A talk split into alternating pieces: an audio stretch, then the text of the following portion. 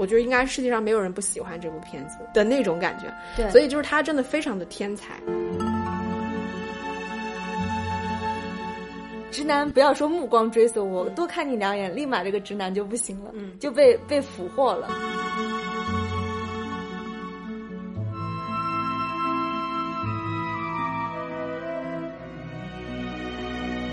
欢迎收听电影疗养院，大家好，我是还没有去戛纳，心已经飞到法国的小猪猪。那你肉体就不用飞过去了，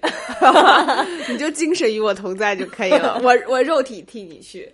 那我不去，你的法国之行会这么美好吗？那那肯定是打折扣了。呃，大家好，我是特别期待今年女导演能够拿到金棕榈，但同时又非常担心的石头姐。为啥担心啊？因为今天我们会聊到第七十六届戛纳电影节，就是入围主竞赛单元金棕榈大奖的这些女导演的片子的一个前瞻，就类似于说，因为这些女导演对于大家来说，相对而言啊，相对男导演来说，真的太太冷门了。比如说，我给大家说说看，男导演都有谁？韦斯安德森，对吧？西兰，失之愈合，对，托德海因斯、陈英雄、肯洛奇、维姆文德斯，那个考里斯马基，你一听听都是大导演，对。对吧？然后到落到女导演这边，可能像那个凯瑟琳布雷亚或者是阿丽切呃罗尔瓦赫尔，对可能大众来说相对而言有一些名气，但跟男导演就不会是一个量级的。所以导致我今天就是在准备这期节目的过程中呢，我就很期待看到这些女导演的片子，但是我又担心我内心会有一些落差，就是会不会女导演的片子最后没有男导演的片子质量好，或者是更被大家所喜欢。所以就是我内心是期待的，但是我也希望就是最终拿到大奖的女导演是真的实力上是实至名归的。而不是说可能出于某些其他的政治正确的原因或什么其他的拿到了金棕榈，不知道吧？这是我自己的胡思乱想。但因为就是这些女导演，呃，今年入围主竞赛单元就是一共是二十一个片子嘛，然后其中有七部是女导演的片子，然后我们也希望说，呃，因为我们疗养院一直以来都还是非常的关注女性的影人，我们希望就是在这个我们去戛纳之前，然后把这些女导演她们过往的一些风格啊、特色啊，包括她们今年片子一些前瞻，来给大家。去聊一聊，在节目正式开始之前呢，还是非常欢迎大家能够加入到我们可爱的听友群。那如何加入呢？可以关注我们每一期文案或者是专辑里的入群方式。嗯，然后再跟大家预告一下，就是在今年五月十六号到五月二十八号，嗯，呃，法国戛纳国际电影节期间，那我跟小猪猪我们两个人会到戛纳的前线去。然后在这个期间里面会给大家带来很多的播客节目，然后我们这个期间里面的节目也会跟我们平时的节目会有些些的差别。其实我们毕竟在前线嘛，所以我们也很希望给大家一手的这个最好最新的一些内容和资讯。所以我们会每天推出至少一到两条的这个短内容，就是戛纳前线当天的一些热门的信息。然后我们同时也会出一些就是跟我们常规可能比较类似的长节目，那可能是我们在戛纳期间观影的一些就是好片的。分享，然后也可能是我们跟前线聊到的一些引人的这个采访和互动等等，然后请在这个期间里面大家锁定疗养院推出的戛纳的节目。那我们也会在这个期间，其实不定期的会做直播。嗯，那非常就是欢迎大家对我们感兴趣的话，可以进入到我们的听友群，因为我们在听友群会第一时间分享这个消息。对呀，对对对，对，比如说可能我们会聊到像今年戛纳。开始之前，大家到底可以看些什么？期待些什么？嗯，包括戛纳今年前线的一些就是特别有趣的呃内容的盘点等等，我们可能也会放在直播节目里面，所以也非常欢迎大家加入疗养院的粉丝群。怎么加入呢？关注一下文案里的入群方式，然后我们会在群里等你哦。嗯。然后我们也会在群里，应该会定期，就像直播一样，可能会发一些我们就是在戛纳的一些路透照啊之类的吧。嗯自己发自己的，对自己发，互相互相发，互相发。好的，假装我们是有那个摄影师帮我们拍的，然后我们就发到群里面。嗯嗯，好，那我们先来说一下今年入围主竞赛单元的几个女导演的片单吧。嗯嗯。那今年就是入围整个主竞赛的有七位女导演，但实际上我们在第一次就是戛纳直播发布会的时候，当时是只有六部，嗯，也就是还有一部就是呃法国女导演卡特琳科西尼的回归，她其实是候补进去的，嗯，以至于我们现在在外网上看到还是都在说啊，只有六位女导演。那为什么她进行了这个候补呢？她其实是也有一个幕后的故事，就是呃卡特琳的这部回归呢，它涉及到了一个丑闻，就是听说是涉及。及到了未成年人亲密场景的部分，也有就是剧组人员被指控对两名就是未成年演员有不当的行为，导致他一度其实是他不能入围主竞赛。那最后呢，听说就是福茂也算是。一方面是开了后门吧，还是怎样？他还是把这一部啊纳入了主竞赛的候选候选当中。对，所以现在我们看到就是七部，那分别是呃奥地利女导演。呃，杰西卡·豪斯纳的《零度社团》，然后意大利女导演阿丽切·罗尔瓦赫尔的《奇美拉》，以及呃三个法国女导演，其实这个比率还是比较高的啊。凯瑟琳·布雷亚的《去年夏天》，茹斯丁·特里叶的《坠楼死亡的剖析》，以及卡特琳·科西尼的《回归》，还有两位呢，其实是非洲女导演啊，一位是突尼斯的考塞尔·本哈尼耶的《奥勒法的女儿们》，以及一位塞内加尔的。以及一位呃塞内加尔裔，但是是法国籍的拉马塔托拉耶西，因为她真的是第一部处女座长片就入围了主竞赛。对，所以我们看一下啊，先从国籍来看吧。这七位女导演，首先法国籍女导演占到了四位，嗯嗯，然后那个突尼斯，它其实是也是大法语区，对，也就五位。所以我那天在看啊，看来就是呃，至少至少戛纳在选这个女导演的时候，她的目光还是比较。就是大法语区以及欧洲的，呃，另外两位是奥地利和意大利的，所以说我我整个感觉就是限于欧洲区和大法语区的女导演的作品，嗯，但是到男导演这里明显就会丰富一些，比如说韦斯安德森、失之愈合，对吧？嗯，就是包括像那个肯洛奇，他们的片子基本上都是英语片或者是日语片，对啊，甚至还有我们王斌的青年还是中文片，对吧？所以所以这个里面我觉得也是比较。细微的，对吧？你细想想，是的，我们有三分之一的作品的确是女导演的，但是哪些女导演呢？不是大法语区就是欧洲区的女导演，我们并没有看到亚洲女导演。美洲女导演，嗯，对吧？什么新西兰、澳大利亚都没有，戛纳还要努力啊，但是已经很不错了，不错了，很不错。第一次能有这么多女导演的片子能入围吧？嗯嗯。然后，因为这些女导演对大家而言相对而言是比较陌生的嘛，然后再加上今年主竞赛单元所有的片子我们也都没看到呢，所以我们会基于这些女导演她历史的一些片子跟她的一些背景等等，然后我们做一个对她今年整体在戛纳新片的期待值排序。然后我们以五颗星为满分，然后我们来从我们的期待值倒排，所以就是我们最期待哪位导演，我们就从他开始讲。那我们先说一下我们各自期待值最高的吧。我的期待值五颗星满分的，我是给到了阿丽切·罗尔瓦赫尔这位意大利的女导演，因为她之前呃《幸福的拉扎罗》这部片子确实是非常的惊艳，然后再加上她的影像风格非常的独特，所以让我对她今年的新片《奇美拉》还是非常的期待的。你呢？呃，我最期待的是杰西卡·侯斯纳的《零度社团》，嗯啊，就是那个奥地利女导演的，嗯，因为之前看过她的《小小乔》，嗯，其实我还挺喜欢的，我也挺喜欢小小乔的，是吧？嗯，就是觉得，我不知道，我我是觉得她好像是这么多，除了那个阿丽切以外，我觉得她应该是。他的气质上，或者他之前的影像风格上，感觉是最大气，就是最容易能够摘得金棕榈的人。嗯，我对他的期待值是四颗星。哦，罗尔瓦切尔，你的期待值是？呃，我其实期待值跟那个杰西卡豪斯纳是并列的，都是四颗星。那我们就先从杰西卡豪斯纳开始说起嘛，先。跟大家先聊聊他他的背景，对吧？啊，一九七二年生人，然后出生在奥地利的一个艺术家庭，然后他父亲呢是维也纳幻想现实主义画派的一个重要人物，而母亲安妮也是一个画家，他的大姐杰尼亚是当代比较有名的绘画家，他的二姐谭雅也是获过大奖的服装设计师，并且多次为杰西卡的电影设计服装。嗯，那他自己也是毕业于科班出身嘛，维也纳电影学院毕业的。那我们就是纵观整个杰西卡·豪斯纳的这个获奖历史，就发现其实他跟戛纳的渊源非常早就开始了。在一九九九年的时候，第五十二届戛纳电影节的时候，他就凭借他的那部《询问》获得了一种关注单元的特别荣誉奖。然后到零一年的时候，第五十四届戛纳电影节也是在一种关注单元，他提名了那部呃《任性天使》。零四年还是一种关注单元，提名了他的。鬼饭店，再到一四年、一九年，其实都有在戛纳就是入围，包括一九年的小小乔，他其实入围了当年的主竞赛单元金棕榈奖的。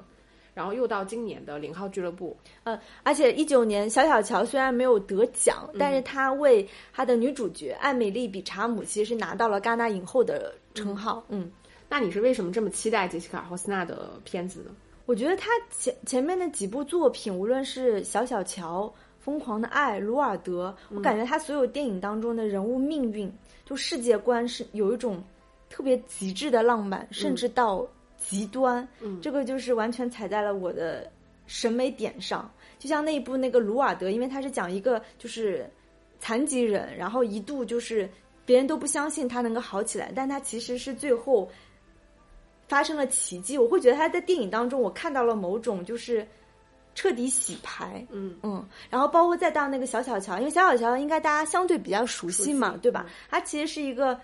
怎么描述它的类型，又有科幻、惊悚植物惊悚片。啊，对，植物惊悚片，但是也有很多就是呃科幻的元素嘛，因为很很现代嘛，你可以给？大家简单介绍一下小小乔这部片子吧。它其实是讲了就是呃。一个科学家，就是女主角，她开始对一种花进行基因改造，她的目的就是因为这种花呢，可以提高我们人类大脑中催产素的产生。结果呢，所有的科学家其实反而被这种花叫小小乔给控制，嗯所以它其实是真的是个植植物惊悚片，因为我们人类想要幸福，想要开心，我们培育了这个花，结果我们反而被这种花给控制了。但是莫名其妙，我们达到的结果就是所有人类都开心了。就是我觉得我很期待，就是杰西卡·霍斯纳的片子，就是今年新片，也是因为他之前的《小小乔》，因为很多这些非英语系的这些欧洲的导演，当他们去拍英语片的时候，你就会觉得好像他们是某一种屈服，嗯或者是某一种折中，嗯你就会对他那部英语片怎么说呢？就是期待值会降低，嗯所以当时我去看《小小乔》的时候，就是我报的预期没有那么的高，但是他的风格真的非常的独特，因为他的出发点本身。就是它讲的是是一个植物，这个植物它被它被造出来的时候，它其实就是没有生育能力的，也就是说，这个植物本身它是没有办法依靠自己的能力去跟其他的花去进行这种繁衍、生殖、培育，然后以至于说这个花它从出生开始，就是它出于一种植物先天的这种生存的本能，嗯。它才会需要想要控制人类，想要萌生出人类对这个植物的热爱。然后进而去完成自己整个在生物学意义上的这个延续，嗯，然后这个这个片子，我觉得它的风格就是非常非常独特的，就是首先，就是我觉得反正它的主题首先是非常打动我的，就是它在探讨一种所谓自由意志的存在与否这个问题，就是这个花它其实对所有人类的控制，最后它看上去似乎是轻描淡写的，就这个人他到底发生了什么什么样的改变，其实他并没有。他只是对这个花更加的热爱了，包括他对待这个花的热爱，可能超过了他对生命中其他所有的事情。这个这个甚至是某种我们人完全可以理解的这种生存的本能，或者说甚至像我们人类所携携带的基因一样，我们所有的行为控制其实都是为了繁衍和延续下去。这个就是自私的基因嘛，对吧？甚至人可能只是基因的某种载体，本质上就是为了活下去。所以你你会发现，这个电影它无论是在探讨的这种所谓自然主义的这种叙事的呃，就是主题，或者是它整个电影的风格，就是它的电影风格其实也是非常怪异的那种嘛。嗯它加了很多那种非常奇怪的、鬼魅的那种音乐，然后透过这种人跟植物之间的这种大面积色块的这种交互，然后甚至是它整个电影里面所选取的这种空间里边的那种非现实感，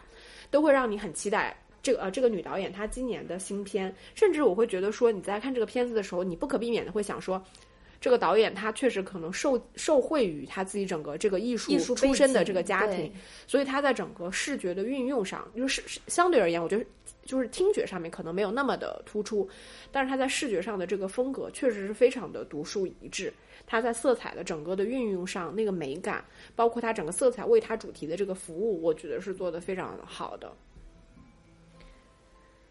除了小小乔，我刚提到他另外两部作品，就是鲁尔德。我觉得他他整个核心我很喜欢，就是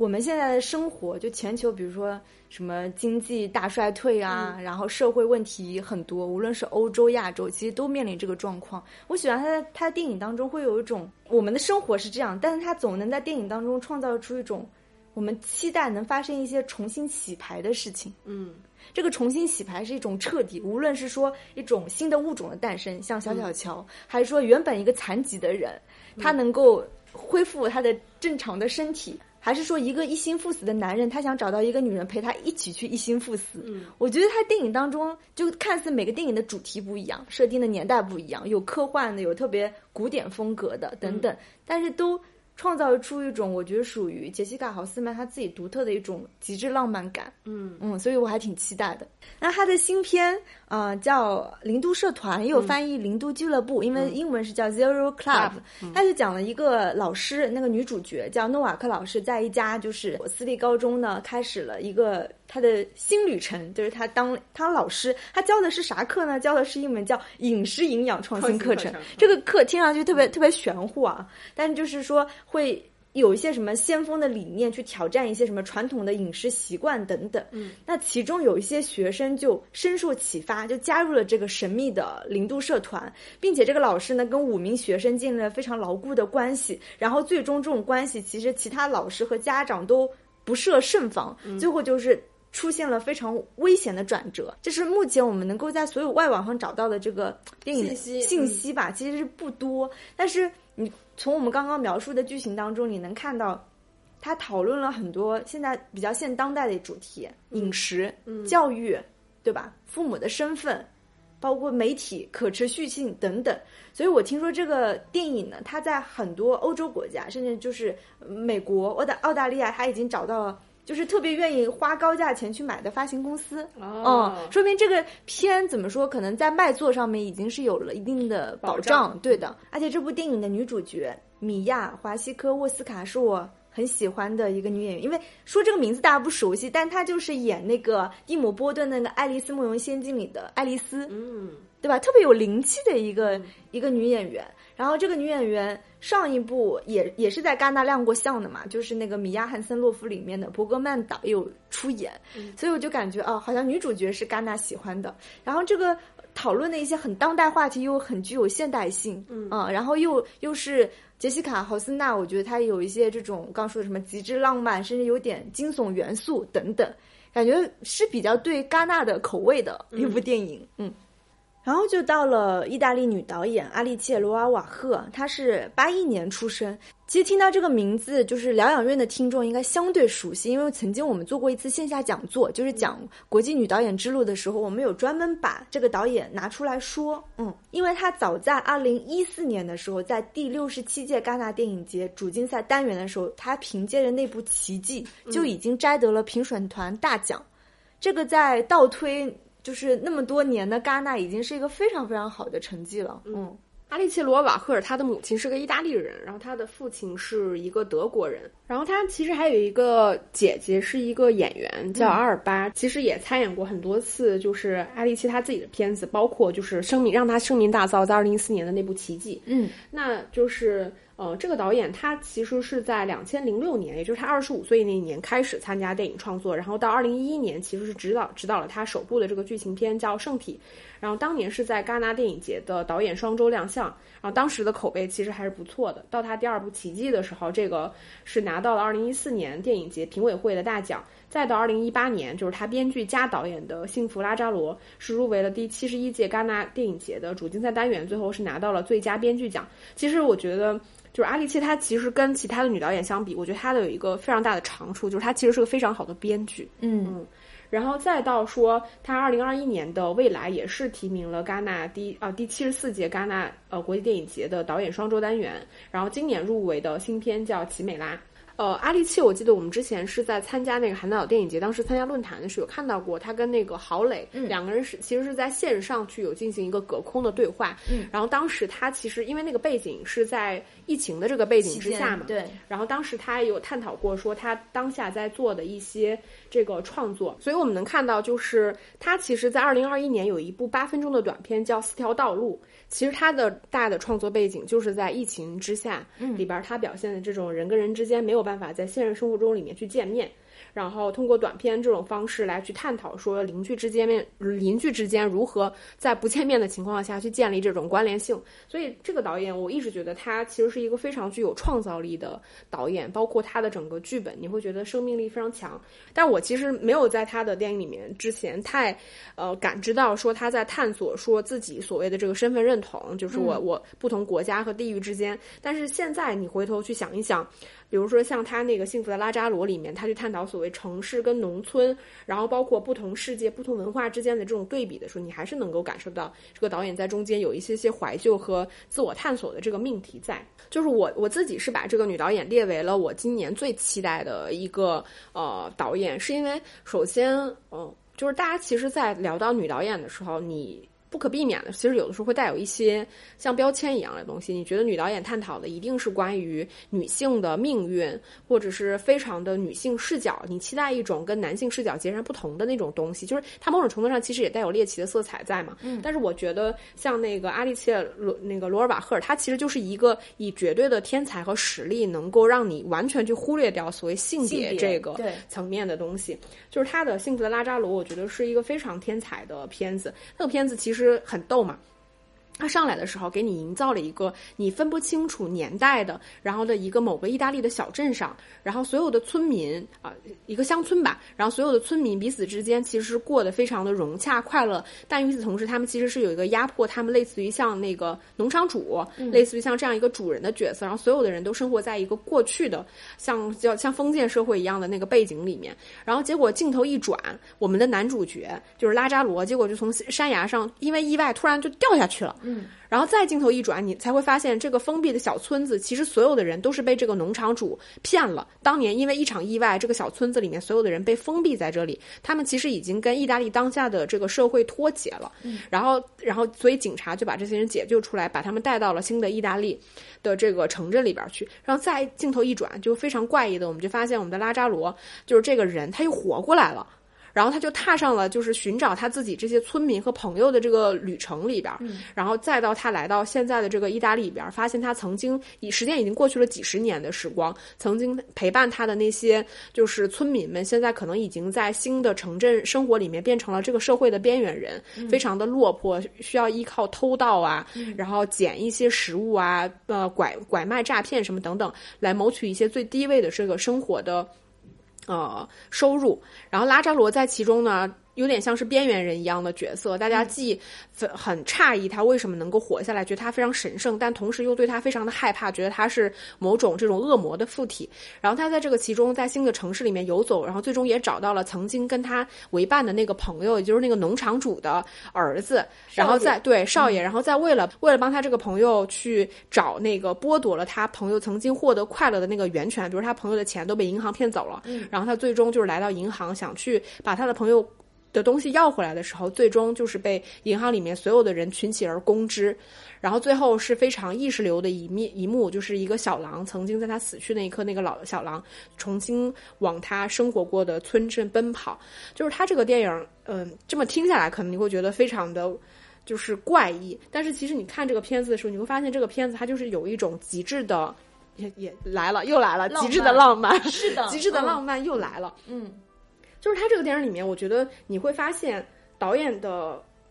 取向其实是非常明确的，就是一种城市现代城市跟一种传统的农村生活之间的对比。首先，他们在农村的时候，他们的生活其实并不富庶。对吧？所有人每个月都入不敷出，但是所有人是很快乐的，是很单纯的。他们其实是在一种被欺骗的环境下生活。但是你今天告诉我说，我们的资本其实本质上它就是一种资本主义嘛？你告诉我说，资本主义是给了你自由快乐，结果你会发现这些人也变成了城市里面的边缘人。所有的社会体制本质上，它其实都是对底层人民的一种欺骗。然后拉扎罗在这个里面，我觉得他是一个几乎是。一个很难描述的人物，我觉得他甚至在影史上都是一个非常神奇且独立的角色。就是他是一个他自己感觉是一个自成一体，就是他首先他是一个很空的人，你就感觉他的内心深处可以接受别人所说的一切，比如别人对他的嘲笑、戏弄，对吧？欺骗，他其实都是没有任何的感知。但同时他这个人内心又是非常充盈和满的。包括像可能他在城市里边，当他离开那个教堂，别人把他赶出那个教堂的时候，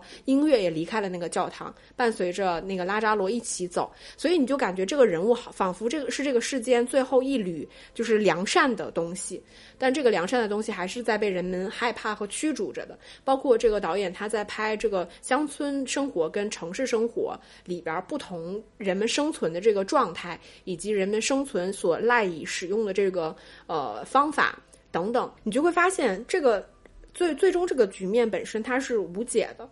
所以导演在中间传递的所有的东西，你会发现他并没有传递什么是所谓家，什么是所谓我们未来的方向和依靠，他没有有一个解决的方案，他只是像在冷眼旁观着一些美好的东西在离我们而去，但是他在这世间却没有容身之处，就是所以这个片子给我的感觉就是，我觉得应该世界上没有人不喜欢这部片子。的那种感觉，对所以就是他真的非常的天才，甚至是有点预言性的那种感觉。因为阿丽切她一直想拍她关于意大利身份的三部曲，嗯，那第一部就是那个奇迹嘛，就得大奖的，然后就是那个拉扎罗，然后就到这一部奇美拉，嗯，然后我们会发现，就是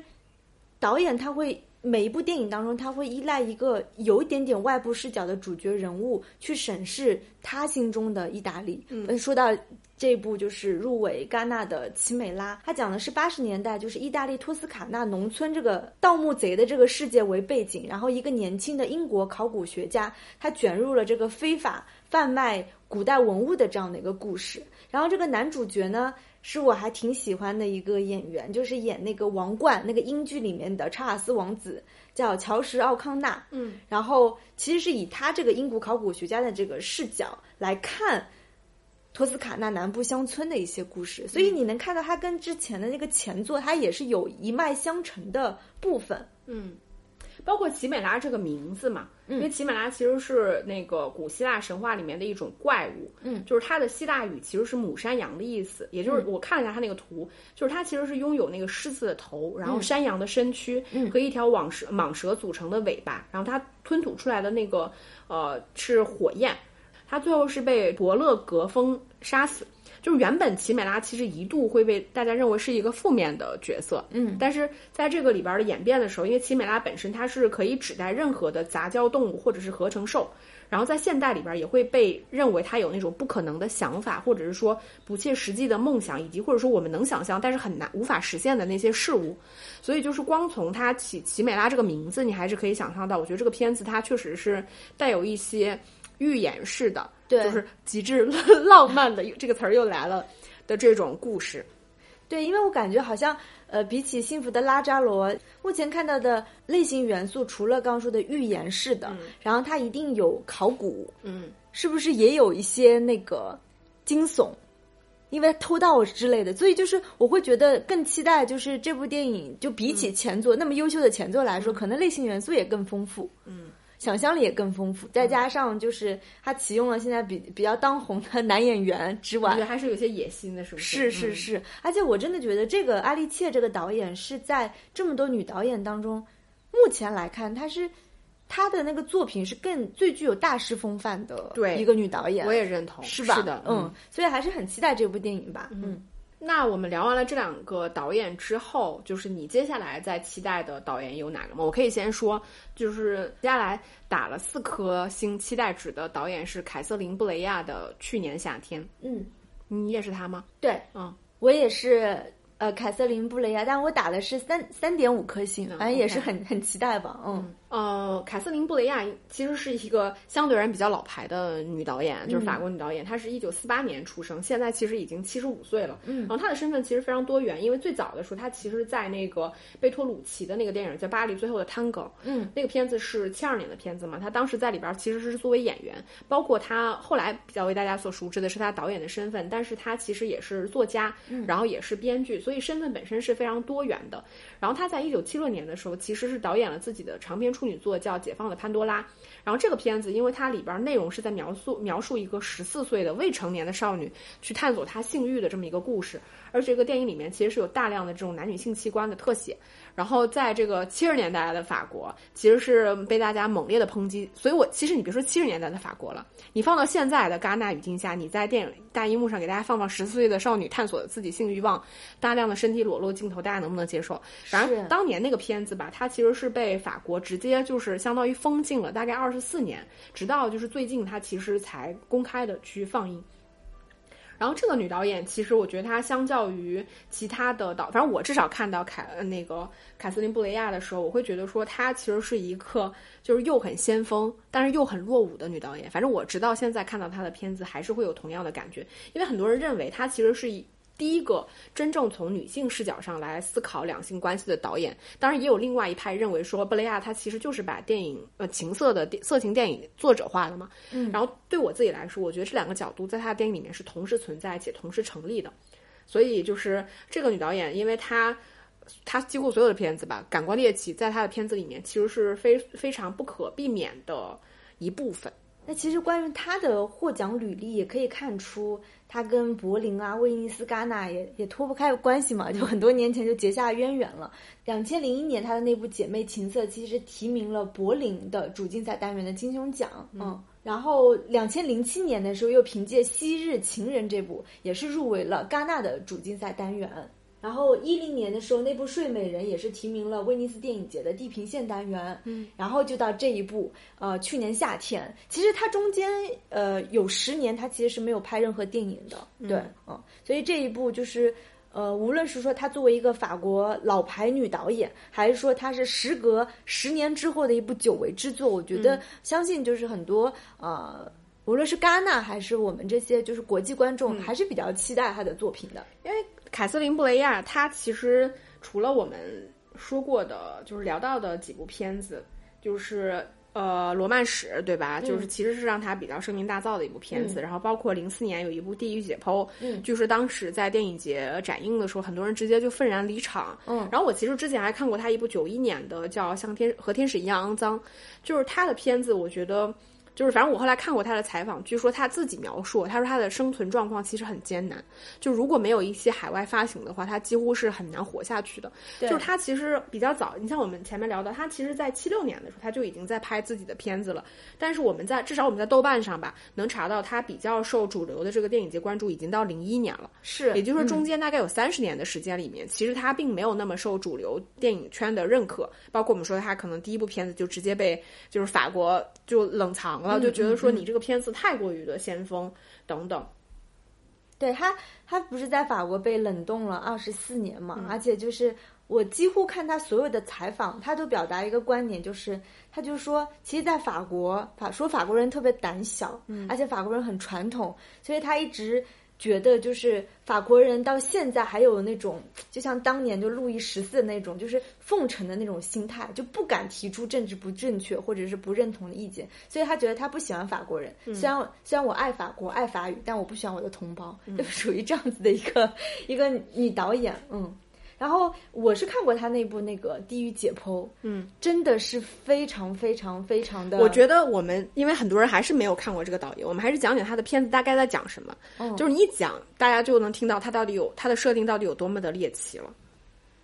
我我先给大家讲那个罗曼史吧，因为这个是一个九九年的片子嘛，它其实就是讲，哎，反正它的那个罗曼史和地狱解剖是同一个女演员，然后长得非常的好看。当然，在那个罗曼史她更年轻一些嘛，然后她出场的时候其实就是穿着一袭白裙，身姿曼妙，捂着红唇，就是我们想象中非常标准的法式美人的样子。她她其实有一个非常深爱的那个男朋友，是一个模特，然后呢，她特别特别的爱她的男朋友，但是她男朋友一直拒绝跟她发生性行为，嗯，然后。这个女生就感觉非常的痛苦，因为她很期待跟她的嗯男朋友发生一些亲密的关系，但男朋友一直拒绝。她声称就是说我因为爱你，所以我不能跟你去发生这些关系。后来这个女人她就不断的通过外部其他的各种方式，非常极端的方式，比如说出轨。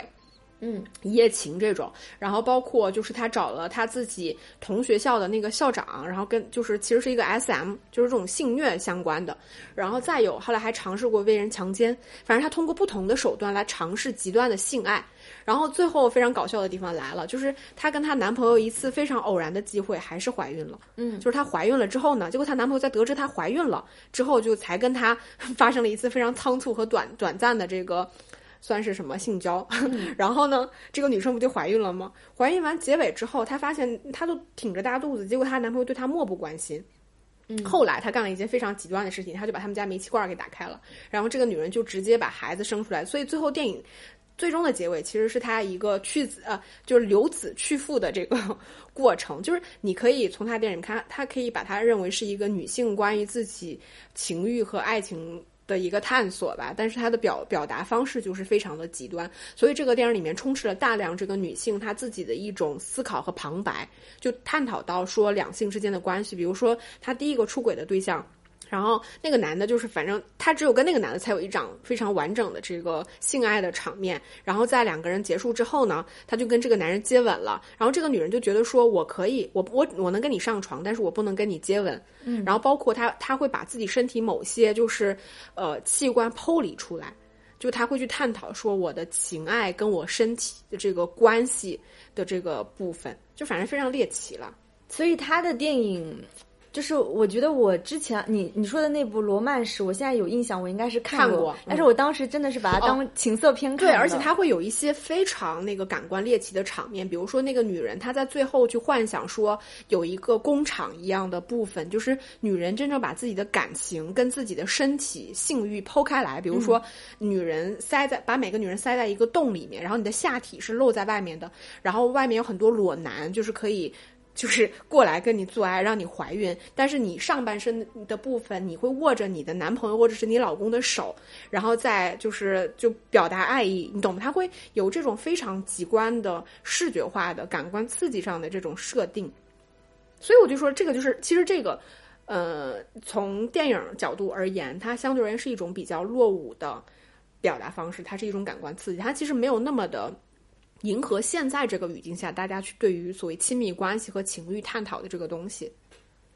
对，因为他毕竟年年纪摆在这儿，对对对，他已经是一个比较老牌的法国女导演。然后可以说简单说一下那部《地狱解剖》吧，他是我也看了。那个对吧？他是根据他自己的小说改编的，他就讲就是呃。他本来在一个酒吧里，就是他想要自杀，后来被一个同性同性恋的男人救了。然后呢，这个女人就说：“我雇佣你四天，嗯，就是你只要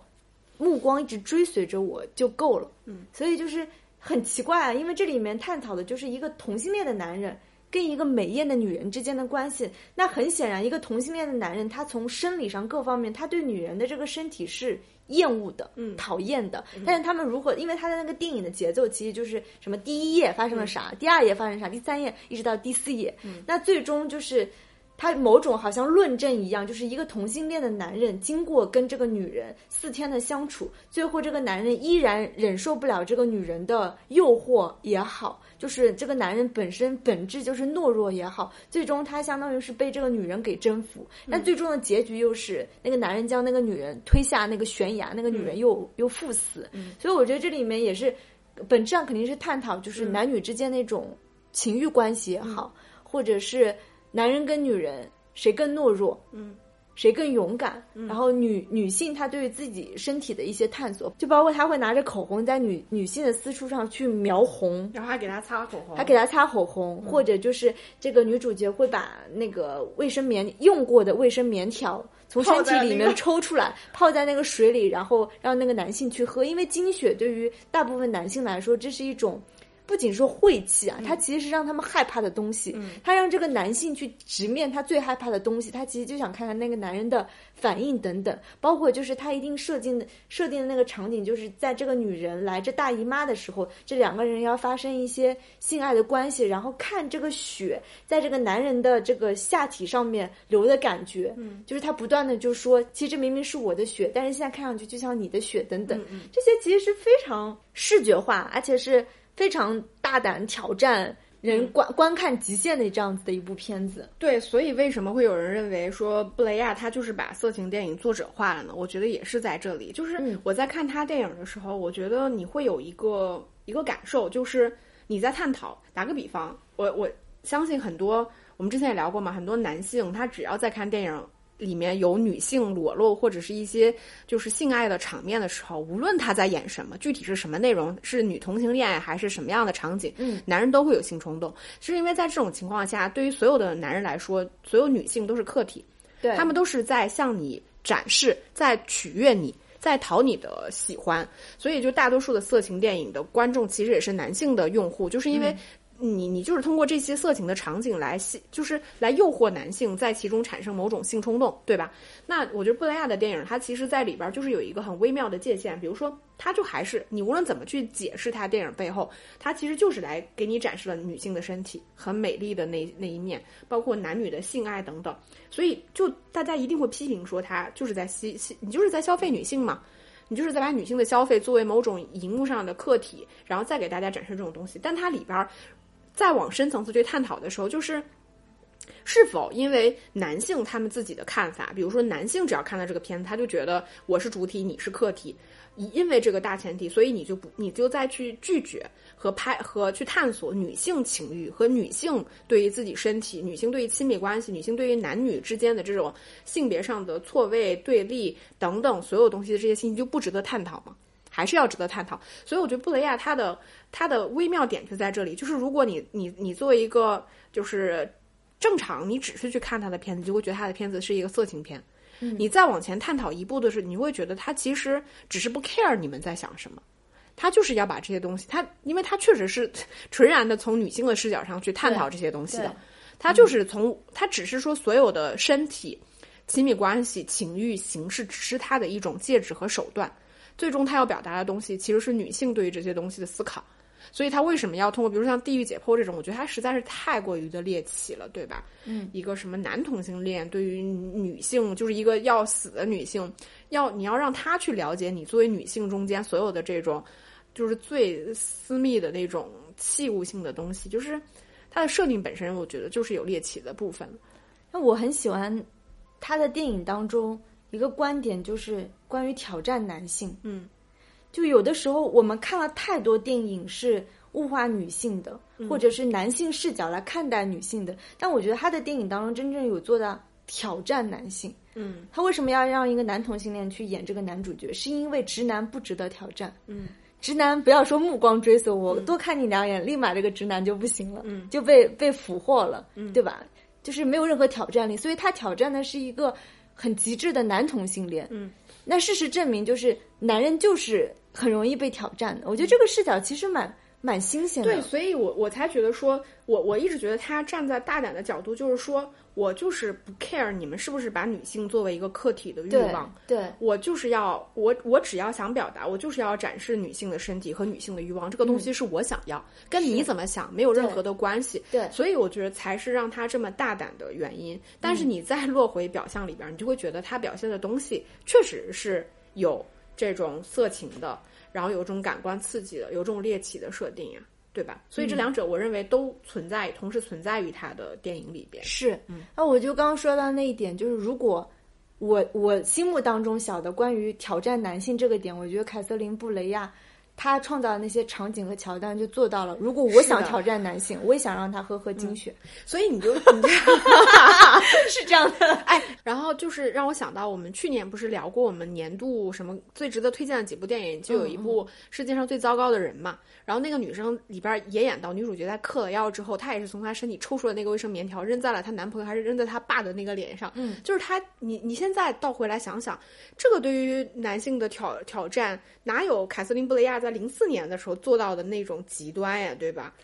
但你知道吗？我曾经在一九九八年的时候就做过类似的事情。嗯，我当时特别讨厌一个小男生，一个同学。嗯，我。你想那时候我肯定还我其实对于例假大姨妈我我也没有太有概念，但是我知道那个东西是晦气的，而且对于男性有杀伤力的。我就从公共厕所里面找了一张带满血的卫生巾扔在了那个男同学的身上。你好酷哦！真的，你好酷哦！我干过这个事情，所以我就觉得这就是挑战男性。哎，其实我有点不太理解为什么就是会有月经羞耻，或者是说关于这个这件事情有月经这件事情对于男性是一件挑战这件。我觉得就是再深入的话题，可能也 不是很方便在播客里讲。就是大家可以去看那部《地狱解剖》。对对对，嗯嗯，反正他至少有一些场面挑战男性，对，非常的挑。哎，男性可以看看有没有什么挑战吧。对，不知道。所以哦，我就想想到说，我看《地狱解剖》，因为我没看之前，大家就说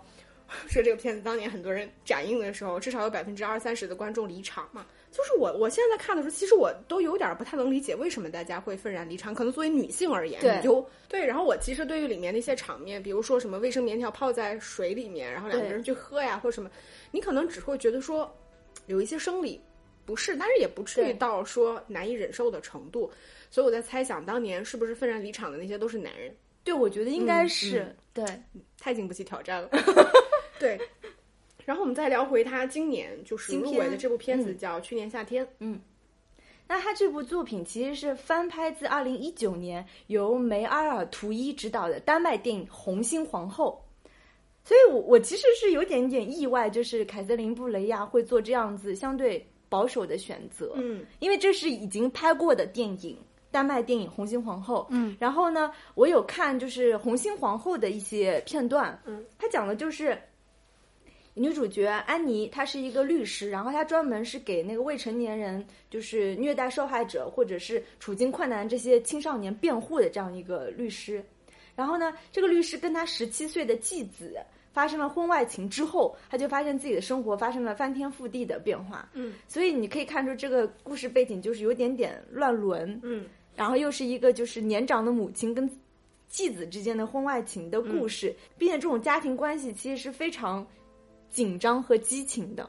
对，但是我我不知道凯瑟琳布雷亚拍这样子的东西，除了你说有一些大场面之外，他能大场面，因为我们见识过他的大场面，我不知道除了有这些场面之外，他会怎么去处理这种家庭戏，嗯，所以还是还是比较期待的，嗯，对，我也是挺期待他的，就是我我内心的期待是希望他就是先锋到老。对的那种，就是扛住这面大旗。然后我觉得，包括像凯瑟琳·布雷亚，也是我们今天聊到所有的女导演里面，我觉得真正还是在去探讨这个男女性别视角，尤其是女性视角的这个女性视角下的一些情感跟个人，包括身体的一些探索。她的性别标签相对而言是更明显一点的了。哎，其实我真的觉得，像这类导演，如果我们看完他的片之后，我其实很想拉一个就是男影评人或男记者来聊聊一聊，是吧？因为我觉得他的就是。直男吗？可以是不直男，无所谓，只要他是男的就行。我觉得他们的视角跟我们的视角应该是有很大的差异的。到时候可以现场探讨一下。对对，嗯呃，然后接下来就是我排名第四的导演是也是法国导演啊，茹斯丁特里叶的《坠楼死亡的剖析》。嗯，我的期待值是三颗星。嗯，你知道我是几颗星？你是几颗星？颗星。为啥？你是觉得这个题材，你觉得肯定是没啥意思吗？没事，先听你唠唠吧。就是茹斯汀特里叶，他是一九七八年生人，现在差不多四十五岁正当壮年。对，然后其实他以往的作品当中，我觉得他比较关注于这种比较复杂的职业女性的形象。嗯，那他跟戛纳电影节的渊源，其实在呃二零一九年的时候，他的那部《西比勒》已经入围了主竞赛过。嗯嗯，然后之前包括他的那个处女作，就是《索尔菲雷诺之战》。就已经也提名了当年的二零一四年的凯撒电影奖的最佳处女作。其实，其实这一部《坠楼死亡的剖析》是他的第四部长片。嗯，虽然他的年纪摆在这边，但你可以看出他并不算是一个很很多产的导演吧。嗯，但是那你为什么这么期待他呢？我觉得他的那部《希比勒》还是一部，就我我比较喜欢的这种有点偏黑暗风格的那种。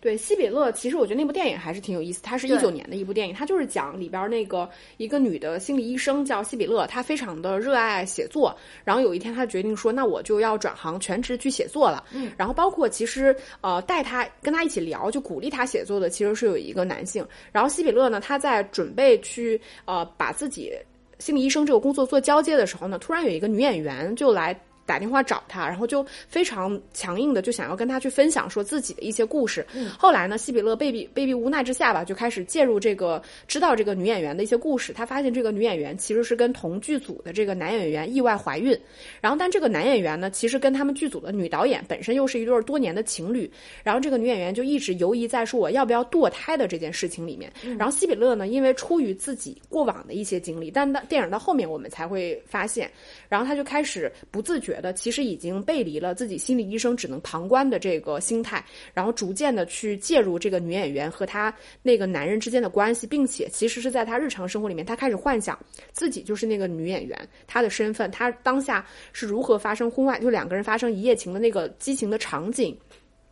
然后包括他对于要不要堕胎的这个选择，包括我们在这个电影里面看到，他其实看上去是有一个相对而言比较幸福的婚姻的，然后，但是他的儿子在这个家里面，其实看上去又又会有一些就是呃消解不掉的情绪，然后直到后面开始变得很荒诞的起来。他来到这个剧组，然后旁观这个这这三这个三角恋，然后甚至最后变成了导演，然后甚至在旁观这个女演员跟男演员在拍戏的现场，然后就发生一些很激情的这个戏份。再到后面，西比勒离开了这个场景之后，他发现他的生活其实已经开始变得失控了。然后直到电影的最后，我们才发现西比勒当在当年其实他也跟他自己的前男友。就是他，他的儿子其实就是她跟她前男友的儿子，包括她跟她母亲之间一些未消解的这种情愫等等，其实是投射到了她自己自己自身的一些呃状况，所以他开始变得有一些就是像癫狂一样，在人群中嗯做一些非常失格的这个事情。所以这个整个电影它都是围绕着这种女性自己曾经的呃回忆、情感、自己的职业经历，然后幻想、情欲，然后包括亲密关系。包括亲情等等，以西比勒这个身份去完成和交织的，所以这个电影我觉得还是一个就是很符合我们之前想象中就是非常知识分子气的那种法国女导演拍出来的片子的。对，我记得就是西比勒，她对于那种女性心理的剖析，因为她通过很多就是幻想或者代入角色或代入另外一个女人的身份，这种题材我一直是还比比较喜欢的。嗯就当然肯定不如什么伯格曼的《假面》这种 level 的大师之作，但我觉得他从这个角度去探索，尤其是职业女性的一个探索，还是比较比较现当代的。然后说到他的那个新片，为啥我比较期待呢？就是因为他他的题材。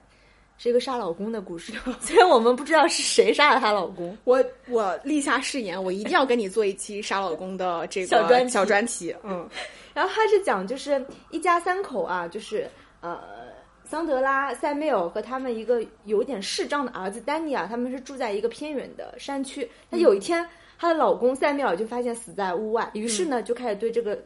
可疑情况下的死亡就展开了调查，但是就不确定的情况下，那个妻子桑德拉肯定就是被起诉了。嗯，那她到底是她的丈夫是自杀呢，还是他杀呢？然后一年之后，他们的儿子出席了他母亲的这个审判，那这时候就开始对他们整个父母关系的这种剖析。所以，当然这个就你听这个剧情简简介，我们就已经知道，她肯定是一个类似于致命女人的故事，嗯，对吧？她为什么要杀她老公？她怎么杀的？他们夫妻之间的这种婚姻和情感到底发生了什么样的关系？要走到就是弑夫这一步？嗯，其实我是纯粹对这个题材比较感兴趣。嗯嗯，因为我觉得就是卢斯汀特里叶，她作为今天我们整个女导演的 list 片单里面最呃符合我们说在现当代这个语境下去探讨一些当代人语境的话题的女导演。杀老公嘛，多当代啊！我的意思是说，就比如说，呃，女性的情感焦虑，嗯，就是女性的这种精神层面的东西，包括这种精神层面，其实要跟你的社会身份去做一定的融合和结合。比如说，现代人的处境，现代人的焦虑，就是那些无解的东西，嗯，就是那些形而上的虚无的东西。我觉得就是就是特里叶他在探讨的话题。然后，所以，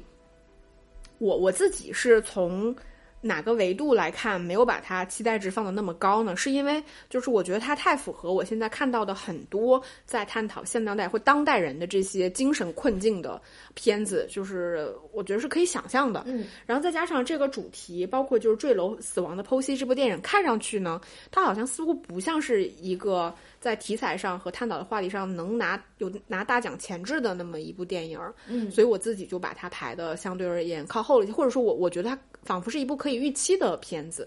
就嗯没有那么的排的靠前了。但我相信他的片子应该是好看的。那我们接下来可以来聊一下，就是我其实是排了就是期待值三星半的片子，就是考塞尔本哈尼耶的嗯奥法勒的女儿们，嗯。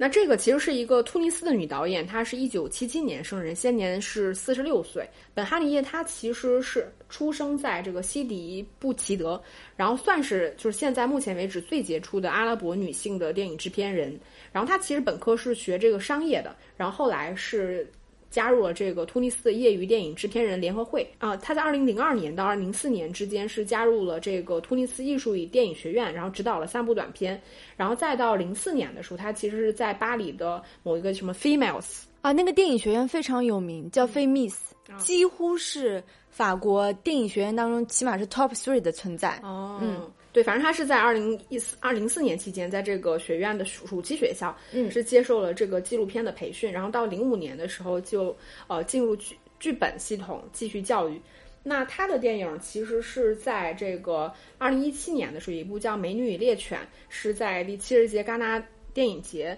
提名了一种关注单元的一种关注大奖，然后再到二零二零年的他的《贩夫走卒》，夫是皮肤的夫，嗯，然后是那个提名了第七十七届威尼斯电影节地平线单元的最佳影片奖。然后《贩夫走卒》这部片子其实我还挺喜欢的，嗯。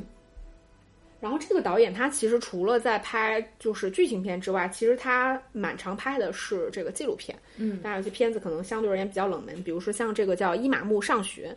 然后中间还拍过很多的短片等等。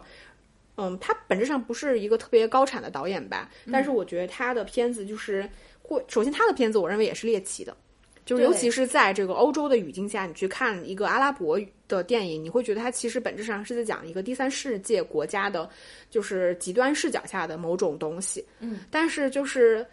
至少我觉得对于我这种他者而言吧，就是一我也是来自一个第三世界国家，所以其实我可以理解为什么他的片子有那种猎奇的东西在，或者他的视角存在的合理性。但另外一一个层面上，我觉得他的片子又是好看的。嗯，尤其是那部《贩夫走卒》，就是你也看了是不是？对我看过，就是一一个一个难民的后背，他变成了一张申根签证。嗯，这个事情本身就已经话题度非常高了，非常高。嗯，就是《贩夫走卒》这部片子，它其实就是讲，就是一一对儿叙叙利亚的本身是个小情侣，嗯，然后后来就是因为一点意外，他的女朋友其实就嫁给了一个富商，然后就。就搬到了欧洲，然后这个男的呢，就特别想去见他的女朋友，因为他女朋友两个人其实并不是出于感情上的问题才分开的，其实是被迫分开了。但是他作为一个难民，其实他是没有办法到这个欧洲去生活的。然后偶然的机会下呢，一个艺术家就跟他说：“说我能给你一个机会，让你拿到欧洲的这个申根签证。”嗯，然后但他是怎么做的呢？其实就是把你的人，你你叙利亚难民的这个身份的。背后，他其实是做了像是刺青一样做了一幅画，然后这幅画它其实是作为一个艺术品，也就是说，在这种情况下，你的人变成了一件商品，人不能从叙利亚流通到欧洲，但是一件艺术品它是可以流通的。所以，当他人到了欧洲之后，其实就发生了一系列非常匪夷所思的事情，比如说。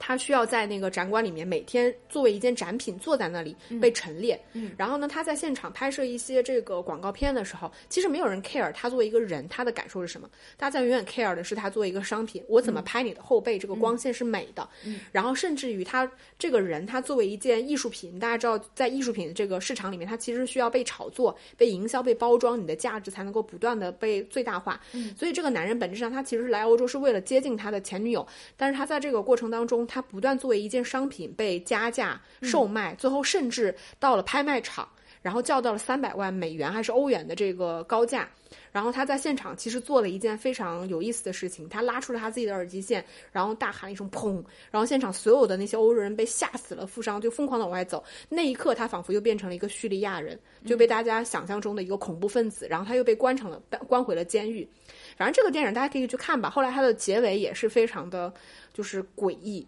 就是，但是整个电影它的视角，包括它的故事设定，就是非常猎奇的。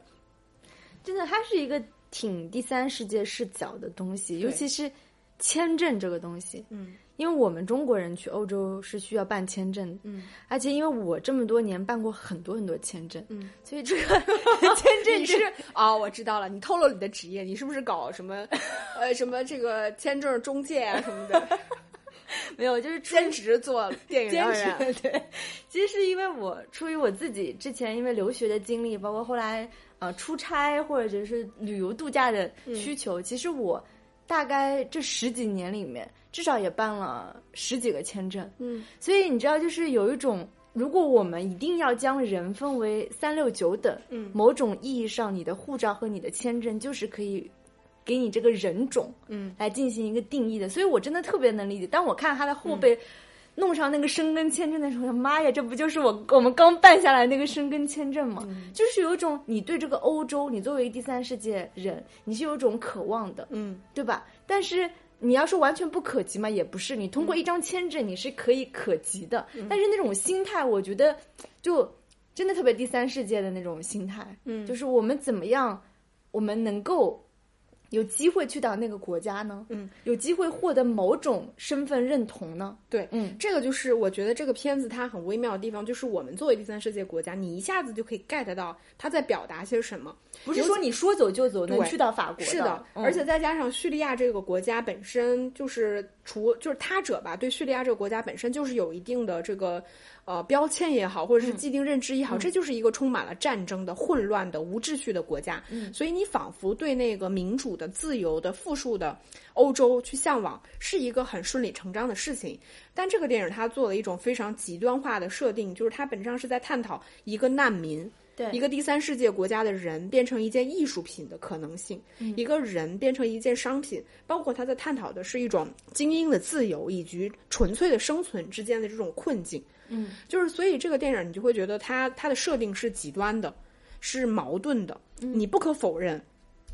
哪怕是我看到，我也觉得那个难民的后背它是好看的，就是它它带有某种皮肤的这种肌理感，嗯你再带带入这个人他的身份。对吧？然后甚至是他那张标志性的，可能是阿拉伯人的脸，对吧？那个络浅浅的络腮胡子，然后他颓靡的那个表情，放在固定的光线之下，当你去观看的时候，当当然这个是一个非常现当代的东西，就是一种一种就是一种精神化的艺术的表达方式，就是你不可避免的你会产生某种欣赏艺术的这种错觉。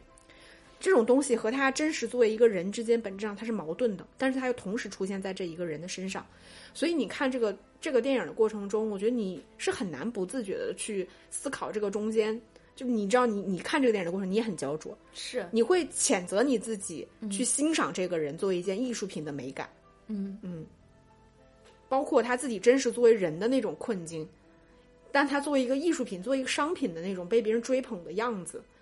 就真的充满了讽刺。嗯。而且因为现在整个欧洲，就是法国是所有欧洲国家当中接受难民最多的国家。嗯，他现在在法国，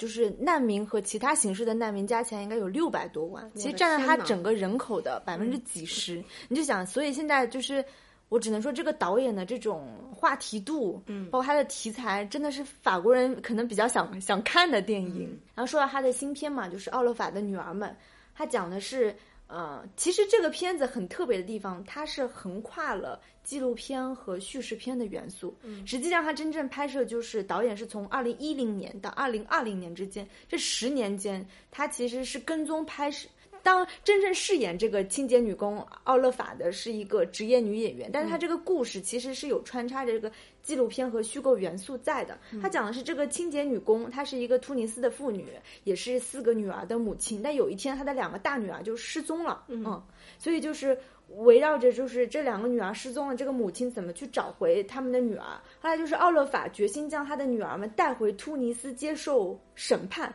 并为引渡他们展开了一系列非常激烈的斗争。所以我们目前能得到的讯息是这些，你你可以看出就已经是有，比如说那个呃难民题材，嗯，对吧？然后有那个。恐怖组织，然后有美国袭击，包括引渡等等，它已经一系列的那个政治国际元素摆在这边了，加上它是根据真实事件改编的，然后纪录片和叙事元元素就是相结合的，所以我会我我也挺期待，我当时打的期待值其实是三颗星，对我我期待是有一个原因，是因为我在看这个电影的简介的时候。把它称之为是一部创意纪录片，对，就是这部片子它其实是有一个明确的故事蓝本，然后包括它的拍摄很多其实是根据真实的可能场景啊，或者是故事，它其实是真实的。但是它最后其实入围的是戛纳的主竞赛单元，它本质上是个剧情片单元，对吧？就是。所以我，我我其实很期待的，就这个导演他能否在，因为他毕竟是个拍了很多纪录片的导演，嗯，就是能否在其中通过这种呃所谓真实和虚构之间的这种边界的模糊，给我带来一种全新的，我觉得是在视听上的以及对在故事的冲击力上的这种全新的感受吧。我其实还是蛮期待这个东西的。嗯，然后就是卡特琳·科西尼的回归啊，在节目开始之前，我们就已经。补充了他的场外信息，它是一个候补电影，那才进的主竞赛。他是一九五六年生人，现在现在差不多是六十七岁嘛，也算是一个呃可能偏中老年的一个女导演。嗯，他其实跟戛纳电影节的渊源，其实早在二零零一年第五十四届戛纳电影节就凭借了他那部《未了情未了》提名过呃主竞赛单元的金棕榈，然后二零一二年那部《三个世界》也提名过一种关注单元。然后以及呃，二零二一年就前两年，他的那部《破裂》其实是入围了这个主竞赛单元的金棕榈啊，最后还是拿到了库尔金棕榈的。嗯，其实《破裂》就是他这一部二零二一年的电影，我还挺喜欢的。嗯，因为他这部电影的那个背景其实就是前几年的非常非常轰轰烈烈的法国黄马甲的这个运动。嗯。那黄马甲是啥呢？就是又又称黄背心吧。就是当时是一八年年底到二零一九年年底这一年呢，法国政府就说我要加收那个燃油税。那围绕这个事件呢，就是进行了一系列的那个示威游行，而且当时示威游行也闹到就是，呃，重创了法国经济，也是发生了很多打砸抢烧。所以我们在电影当中也能看到，就已经是闹到就是。呃，用烟雾弹，然后导致很多法国老百姓其实是受伤，然后去医院就医的时候呢，你又会发现就是，比如说啊，医疗资源的不充足，嗯，对吧？然后那个公共权力跟国民之间的一些一些矛盾，然后甚至还夹杂着很多民族危机、阶级矛盾。因为在电影当中的一个呃一一对女主角吧，他们其实是一对就是中产阶级的拉拉夫妻，对吧？然后还有一个。还有一个就是比较重要的男性角色呢，他代表的就是黄背心运动，一个非常典型的，就是在法国呃非巴黎，就是我们叫外省人工作的一个卡车司机，其实生活非常的落魄，但是依然在这种落魄的情况下，还是积极投身于这个黄马甲的这个示威游行当中，所以这部电影也是属于特别特别贴近时代脉搏的，就是讲法国示威游行的这样子的一个一个电影，嗯嗯。嗯，破裂我也看了，嗯，就是他，反正他对于我这种他者来说，就会，就就是你其实大概能理解，它其实就是在一个医院的晚上浓缩了整个社会的图景，对对吧？无论你是说中产阶级的库尔，还是说这个底层的人民，以及整个医疗体制，甚至在这个医疗体系里面服务的那些护士、医生等等，它其实本质上是一个当代法国的图景，所以我觉得这个电影就非常符合你之前跟我说的，就是。他已经把他的政治诉求写在脸上了的那种，包括整个电影，其实它的完成度是很高的。但是他他他，反正对我来说，我觉得有的时候也是在挑战我的那种，就是生理的忍受程度。就是它其实是一种极端混乱的，然后私教式的，就是那个里边那个女主角动不动就啊，就是那种疯狂的喊，你知道吗？这种歇斯底里的，因为她疼痛嘛，再加上她情绪受受到的那种。压迫，所以让他整个人呈现出一种非常歇斯底里的状况。所以你在看那个电影的过程当中，你会觉得你整个人的情绪是非常焦灼难耐的。嗯，我觉得这个可能也正映衬了他整个电影在表达的这个主题。对对，所以就是呃，我，但是我我因为这个导演他，我其实对我来说也是比较陌生。他其实也是一个年纪比较大的导演，五六年生的导演嘛。所以我我后来就是有点担心说，《破裂》这个片子可能只是他人生某一个阶段片子的。一个缩影，未必他所有的片子都是这样，所以我其实就看了他二零一八年有一部电影叫《不可能的爱》，嗯，然后那部片子其实我没有看完，但我看了看了一部分，嗯，我觉得他确实整个电影的气质就会跟这个破裂就截然不同。他其实还那个片子反而他的视角会更加女性化，他就是通过他女儿的视角再去回溯他母亲和他父亲年轻时候的那些事情。然后整个电影呈现出来的那种气质，就是会更符合我们原来说的某种，就是那种知识分子电影的东西。它的腔调、感觉、制作是非常好的。就是所以对这个导演，因为确实我不是那么的熟悉，但我会觉得说好像是一个非常多元的女导演。对，就是你也会很期待说她今年的那一部回归到底是一个什么样的片子。对，因为破裂，反正我看的时候。因为我还挺熟悉法国这种闹闹示威游行的这种风格风气，平时包括现在也经常会跟仍然留在就是巴黎的我那些同学和朋友经常会聊这个事情，所以那部电影就是他其实拍的特别以小见大，嗯，缩影嘛，缩影真的是拍的很很精准，就包括这两个人都一个断手，一个那个断腿，两个人还在说你上次投给谁了？你是投给马克龙还是马马黑勒邦？就这个东西，就是真的我们在如果生活在法国的人或者跟法国有联系的，我们还是在讨论你到底你是不是投给了马克龙？那我觉得这个片子就更像，如果法国有个奥斯卡，应该颁给他一个奥斯卡，而不是应该颁给他戛纳，是对吧？是，嗯，但是因为他政治诉求非常。非常明显嘛，对，嗯、而且他凭借这个片也入围了二零二一年的戛纳，嗯、也说明现在戛纳就是怎么说，还也还挺喜欢女导演拍这种。嗯，这种政治的片子。那说到这部新片，就是《回归》，它讲的是一个四十多岁的一个一个女人，她其实是一个黑人，对吧？她是为一个富裕的巴黎家庭工作的。然后呢，那个那个家庭呢，就说现在就是一般你知道法国人一到夏天就要去度假嘛，说那你们去那个科西嘉岛，科西嘉岛其实是法国南部的一个就是。呃，国中岛这样子一个岛，他就说你去度假啊，那顺便就是这样就可以带他的两个女儿，就是杰西卡和法拉，回到十五年前，他们曾经在那边就是度过了一段悲惨的人生。我如果我们从这个剧情简介来看的话，可能他是能回到一些比较知识分子向的一个电影，嗯，包括就是他其实也一定。显然会在处理这种种族矛盾，是的，对吧？因为它是一个黑人家庭跟一个白人家庭的一些东西。嗯，对。说到这儿，就是我我突然想起来，我为什么会给这个片子的期待值打了三颗星，就是因为它这个电影的题材。嗯，就是因为我们还是要想说，戛纳毕竟是个考试嘛，最终谁能拿到一等奖，就是你要去找一下考试的规律，因为它这个片子正好，首先是个女导演拍的，一个一个。呃，在法国具有一定知名度，在行业内也有一定话语权的女导演拍了一个这个非洲裔黑人女性为题材，然后在法国的生存状况，甚至是这个黑人女性她过往的一些命运纠葛等等故事，你就觉得这个题材它确实占有一定的讨巧性。是对，嗯、所以我我会我我当时列的三颗星也是在这里。然后，那就说到最后一部电影吧。嗯、那这个导演确实比较年轻啊，拉马塔托拉耶西啊，他是一个塞内加尔裔的法国籍的导演和编剧。嗯、那曾经就是也就前两年嘛，他二零二一年凭借他那部短片呃《阿斯特尔》，嗯，呃在多伦多电影节上得了一个那个分享他的旅程奖，然后也在那个二零二二年的克莱门费红国际短片节获得了一个。SACD 奖和特别评委奖。嗯、那这一部新片呢，巴内尔和阿达玛其实是他的第一部处女作长片，就能够入围戛纳的主竞赛。就是光冲这一点，我们肯定还是也是比较期待的。嗯、就到底是什么样的才华，对吧？能让处女作长片入围？嗯、那这个电影讲的其实是呃他的家乡嘛，就塞内加尔北部的一个偏远的村庄。这个男女主角呢，其实很年轻，就只有十八岁和十九岁，就是他们在这个村庄里面就热恋了，渴望有自己的家庭，但是呢，这个男主角阿达玛他其实是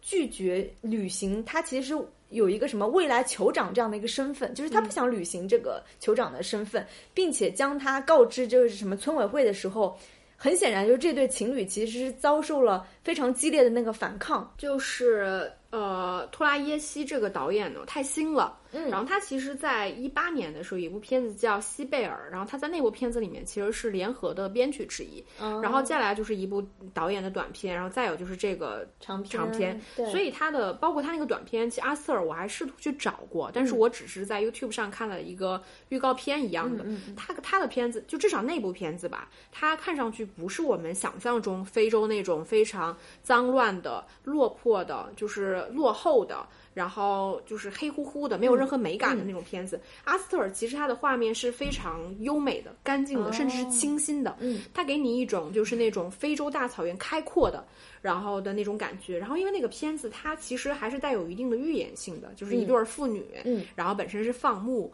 然后可能是出现了一些意外等等，反正就是这个故事本身很写，很是一个短片嘛。嗯，然后至少看上去还是一个。你至少你可以打一个标签，像是那种改良过的非洲题材的电影，然后包括像这个呃托拉马西，